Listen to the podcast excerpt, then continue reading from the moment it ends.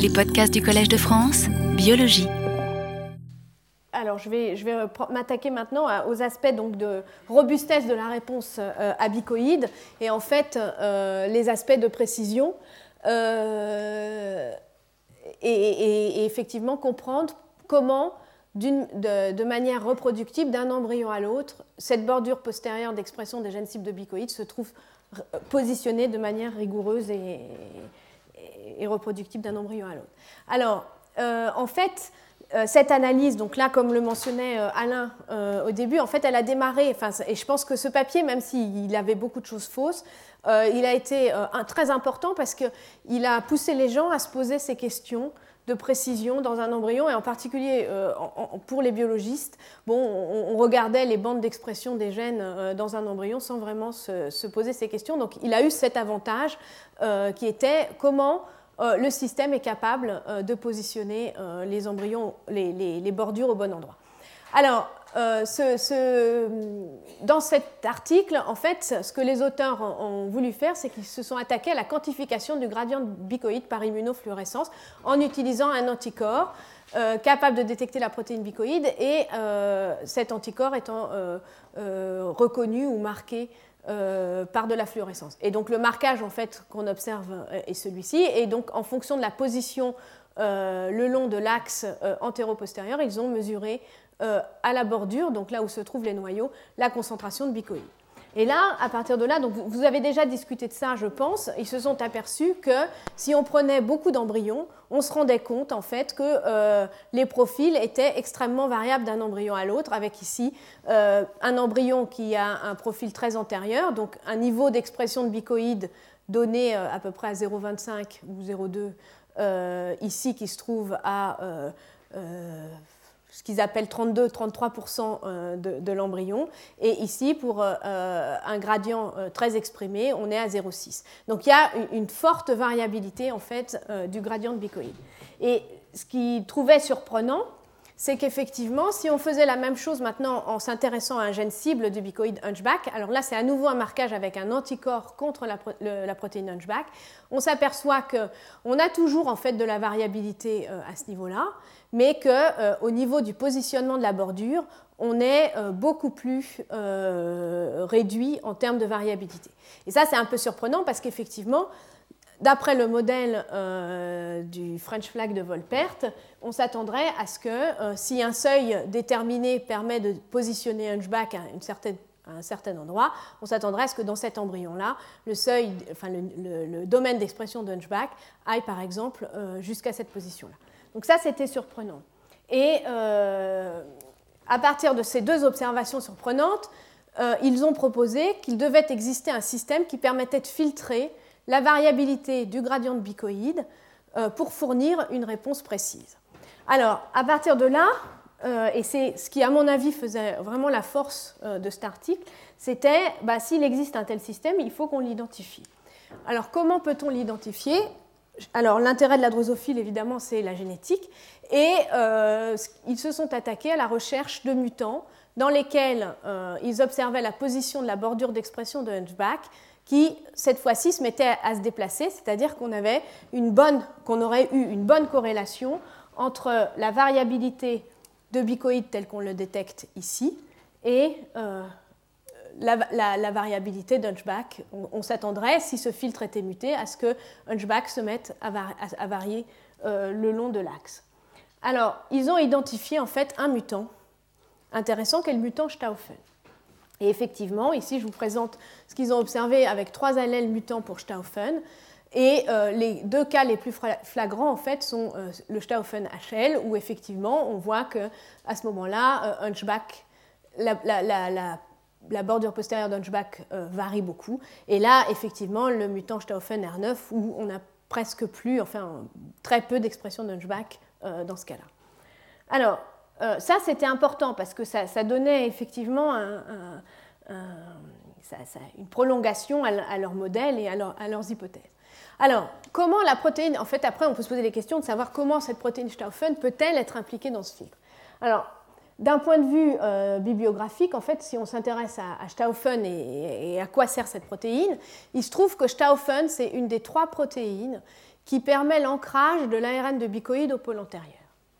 Ça, c'était euh, une, première, chose qui, pose quand même un petit problème parce qu'on euh, se dit, euh, effectivement, dans certains mutants de Stauffen, après tout, si ça se trouve, en fait, bah, l'ARN de bicoïde n'est pas bien ancré au pôle antérieur et du coup, les gradients varient. Et c'est pour ça qu'en fait, on voit un Hunchback varié. Alors, c'est évidemment une hypothèse qu'ils ont testée, mais la réponse qu'ils proposent en fait dans leur article est un petit peu bizarre. Ils disent qu'ils ne voient pas plus de variabilité de bicoïdes dans le mutant Stauffen en question que ce qu'ils voyaient chez un sauvage. Euh, ensuite, euh, la deuxième question, enfin le deuxième aspect de Stauffen, c'est que c'est une, protéine qui fixe l'ARN. Donc on sait maintenant que cette protéine est aussi impliquée dans l'ancrage d'autres ARN, pas uniquement bicoïdes, et qu'elle est importante dans, la localisation des ARN dans les cellules. Et par ailleurs, euh, ce que moi je trouvais un peu ennuyeux, c'est que cet effet de Stauffen sur la précision de l'expression d'Hunchback, on l'observe qu'avec certains allèles. Hein. Effectivement, dans les trois allèles que je vous ai présentés ici, en fait, il y en a deux pour lesquels c'est très flagrant et un pour lequel on ne voit pas vraiment de différence. Donc ça a l'air de dire que finalement, ce n'est pas la perte de fonction de Stauffen qui est vraiment euh, un problème là-dedans, puisque euh, on a quand même des mutants qui n'ont pas énormément d'effet. D'un point de vue moléculaire, euh, je ne sais même pas s'ils ont été euh, étudiés. Mais c'était un peu ennuyeux, entre guillemets, que la perte de fonction totale euh, ne donne pas ça. C'est pas. Oui. Alors, nous, comme on faisait notre étude donc, sur la, formation de la bordure nette, on s'est dit on peut peut-être essayer de regarder un petit peu cet aspect de précision.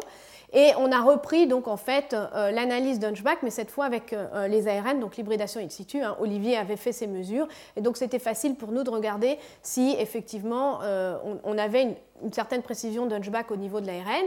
Et effectivement, donc ici il a, a analysé donc 48 embryons et on positionne la, bordure d'Hunchback pour chacun de ces embryons, on mesure la moyenne et on a un écart type d'1,5% sur la taille de l'embryon. Alors juste pour vous donner un exemple ici, on a les deux embryons qui correspondent ici à l'embryon le plus antérieur et ici à l'embryon le plus postérieur. Donc quand on dit que c'est précis, c'est vraiment précis, c'est-à-dire que, la variation n'est pas énorme. Alors on a fait la même chose avec Otidi, et là on s'est aperçu que c'était pareil, hein, qu'on avait une précision d'Otidi qui était à peu près du même niveau. Et non, l'avant est à gauche. Je suis désolée, les biologistes euh, place le 100% de l'embryon de drosophile à gauche et les physiciens à droite. Donc euh, voilà. Euh, donc on a repris donc, nos, gènes rapporteurs avec trois sites de fixation pour bicoïdes et, là on s'est posé la question est-ce que là aussi l'expression de ce transgène est précis? Et la conclusion c'est oui, le transgène s'exprime aussi précisément. Et on est ensuite revenu euh, au gradient artificiel de GAL4 et là aussi on a des écarts types en fait qui sont euh, parfaitement euh, raisonnables, un petit peu plus faibles, mais enfin franchement, euh, il n'y a pas énormément de différence. Alors, du coup, on avait un petit problème parce que si effectivement le gradient de bicoïde était variable d'un embryon à l'autre, autant dans le cas de Hunchback, on pouvait imaginer qu'il y ait quelque chose, puisque c'est un gène qui a un promoteur compliqué, on pouvait imaginer qu'il y ait quelque chose de particulier qui permette au gène Hunchback d'être exprimé de manière euh, précise.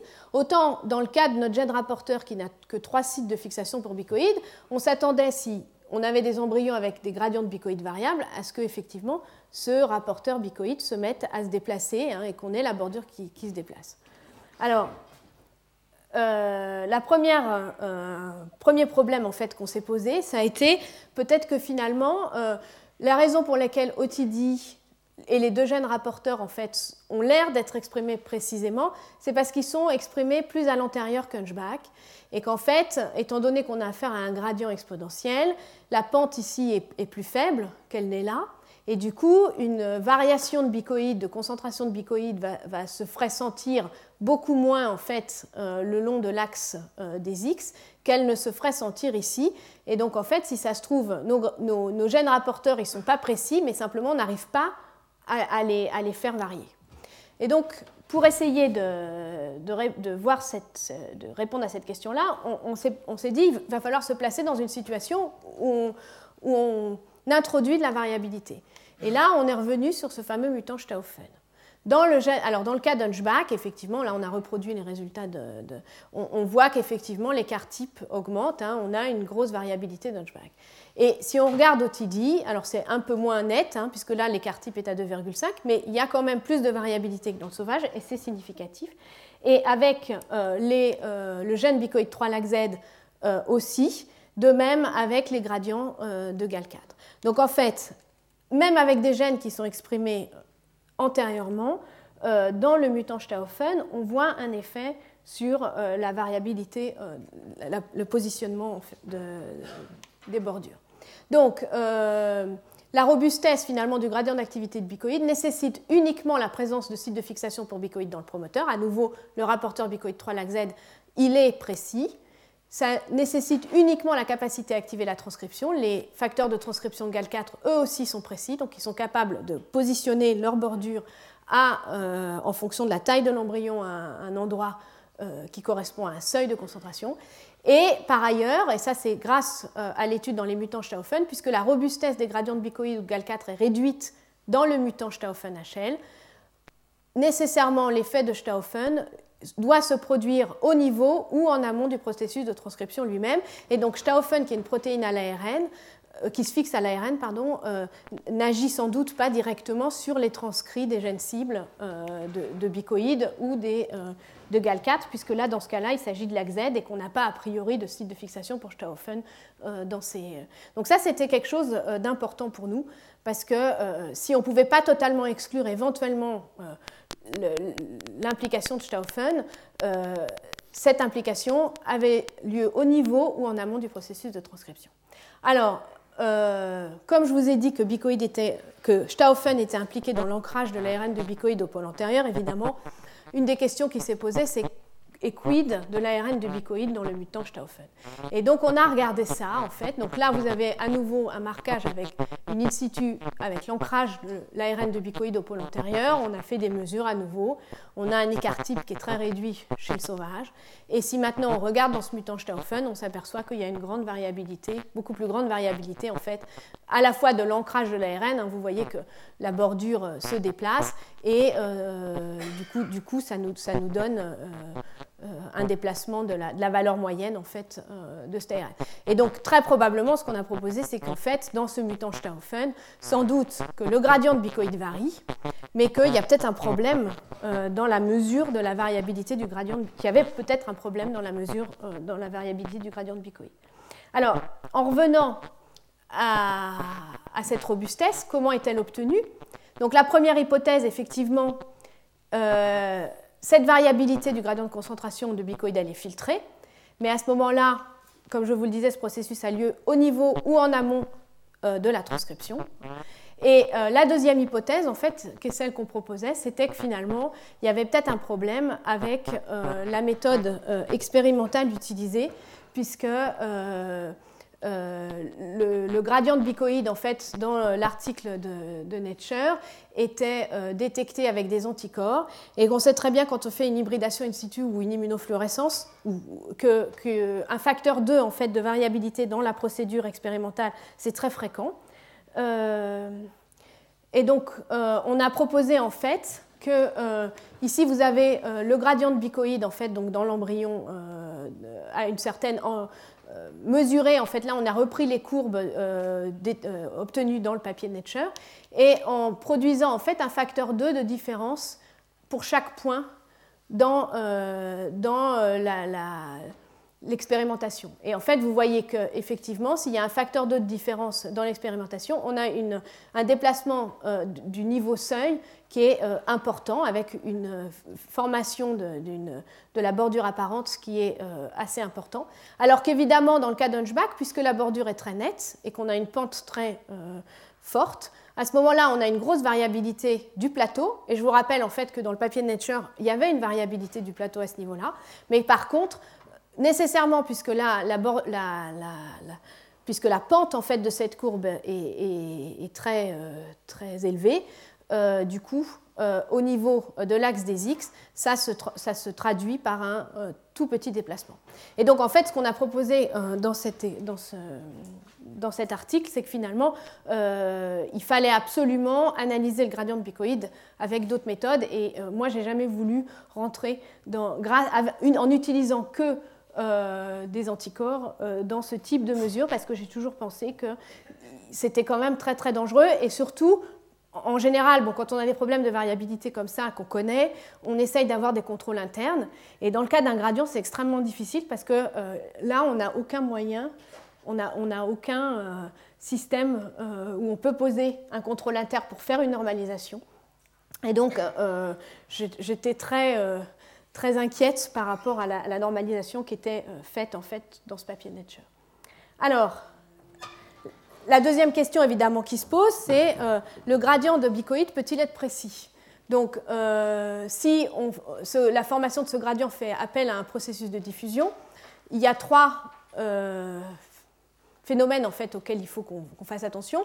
Il y a d'abord le taux de synthèse de la protéine à l'antérieur, il y a le coefficient de diffusion de cette protéine le long de l'axe antéro-postérieur, et ensuite il y a le taux de dégradation de la protéine bah, quand elle diffuse. Alors, si on fait un petit calcul hein, en regardant, enfin en sachant que la taille d'un embryon drosophile c'est à peu près 500 micromètres et que tout ça, finalement, euh, ça doit être euh, établi hein, puisque la transcription démarre euh, à 90 minutes de développement. Si on fait un petit calcul, si on veut avoir un, équilibre rapide en fait de ce gradient de bicoïde pour qu'il puisse être précis, on, trouve un calcul théorique d'une vitesse de 0,1 micromètre par seconde. Euh, voilà. Donc, donc, pour moi, pour que le gradient de bicoïde puisse être précis, il faut que la protéine diffuse vite. Euh, alors, récemment, donc ça, c'est le résultat de, deux papiers qui viennent d'être publiés dans Cell, euh, dans lesquels, en fait, enfin, la, personne qui a fait le travail, c'est Thomas Gregor, et lui, il a fait ce travail dans le laboratoire d'Eric Wichaus, mais il n'a pas été auteur du papier de Nature de 2002. Et donc, ce qu'il a fait, c'est qu'il a effectivement produit des embryons euh, de drosophile qui exprimait une protéine bicoïde GFP et il a analysé en fait la concentration de bicoïdes dans les noyaux sur euh, ces embryons vivants. Et pour pouvoir mesurer la concentration absolue de bicoïdes, ce qu'il a utilisé, c'est qu'il a, il a, plongé en fait ces embryons dans une, dans un, une solution de, GFP dont il connaissait la, molarité. Et donc ça, ça lui a permis de déterminer donc la concentration de bicoïdes dans les noyaux le long de l'axe euh, antéro-postérieur. Et euh, alors, si ça marche, j'espère que ça va marcher. Euh,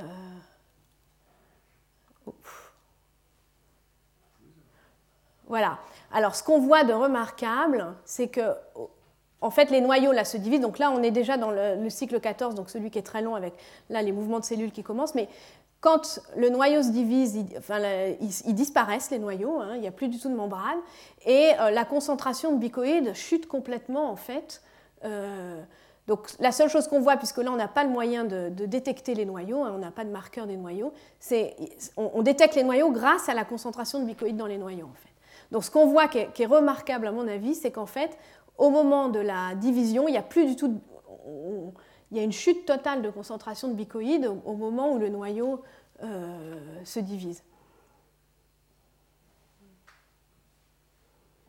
Alors, euh, Thomas, donc, quand il fait ses mesures, hein, là à nouveau, donc, il montre les noyaux, donc deux noyaux euh, dans l'embryon donc en interphase et euh, au moment où il y a division, c'est-à-dire qu'il y a une chute complète de concentration de bicoïdes dans l'embryon. Et ça revient en fait, ce qui est impressionnant, c'est que la concentration de bicoïdes dans les noyaux, ici c'est en fonction du temps, donc interphase donc ça, c'est l'interface 14, 13, 12, 11. Et vous voyez en fait que la concentration de bicoïdes euh, revient exactement à la, même, à la même valeur après la mitose. En fait.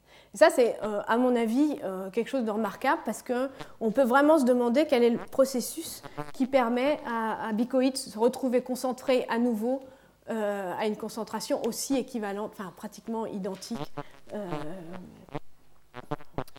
au moment de l'interface.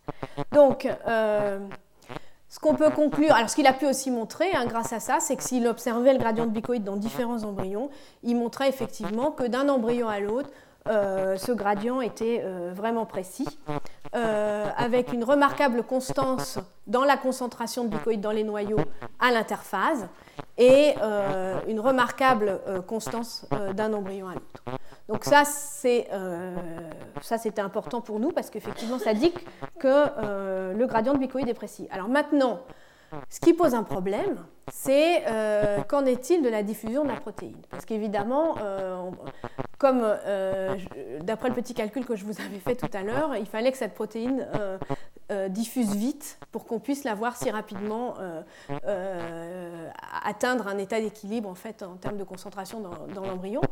Et alors là, c'est là que les choses deviennent un petit peu plus compliquées, c'est qu'ils ont réalisé des expériences de frappe euh, donc euh, fluorescence recovery after photobleaching. Donc là, l'idée, c'est que dans un noyau qui exprime la protéine bicoïde, ils vont euh, irradier le noyau entier en fait au laser et analyser la vitesse avec laquelle la fluorescence réapparaît dans le noyau.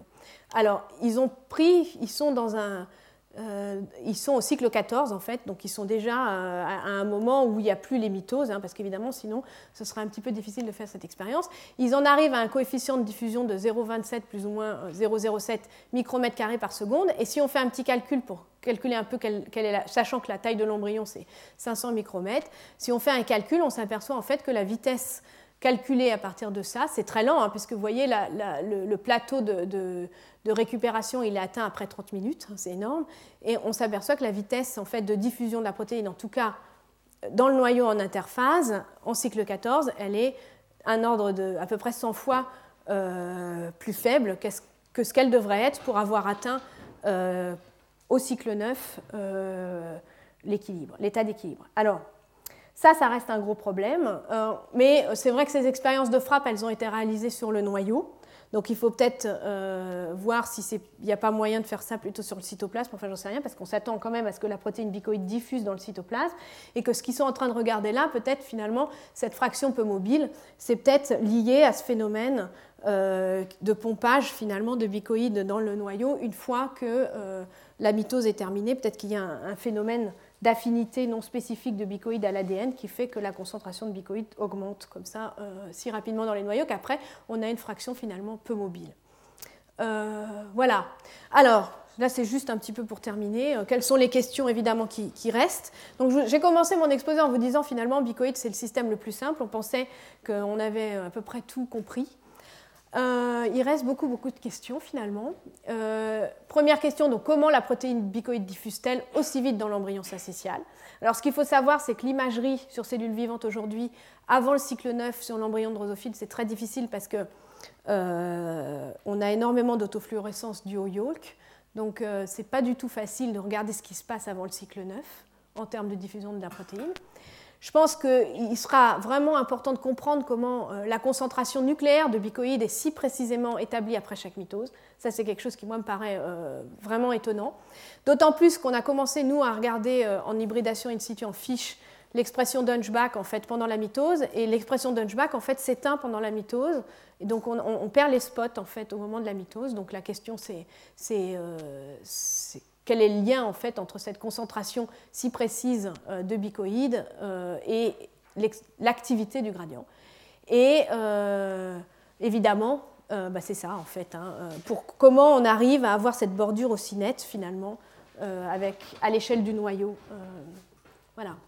Et donc juste pour terminer, là je vous présente un peu ben, les deux personnes qui ont été, qui sont fortement actives dans ce domaine, enfin dans, le labo. Donc Olivier Croc qui a passé sa thèse il n'y a pas très très longtemps et Aude Porcher qui a repris le projet euh, et, qui, a fait qui obtient ces belles images euh, de fiches. Et puis par ailleurs, bon, je suis restée énormément en contact donc, avec Claude Desplan à New York, avec Thomas euh, Lecu à Marseille, qui, s'intéresse aussi pas mal à ce qui se passe dans l'embryon, pas exactement le même phénomène dans l'embryon précoce, mais Vincent Hakim à l'ENS, avec qui on discute pas mal de modèles et de modélisation. Et enfin, euh, Thomas Gregor à Princeton, euh, avec qui on, a, on, on, essaye maintenant de faire un peu une analyse quantitative de, l'expression de ces, de ces gènes. Voilà. Retrouvez tous les podcasts du Collège de France sur www.collège-de-france.fr.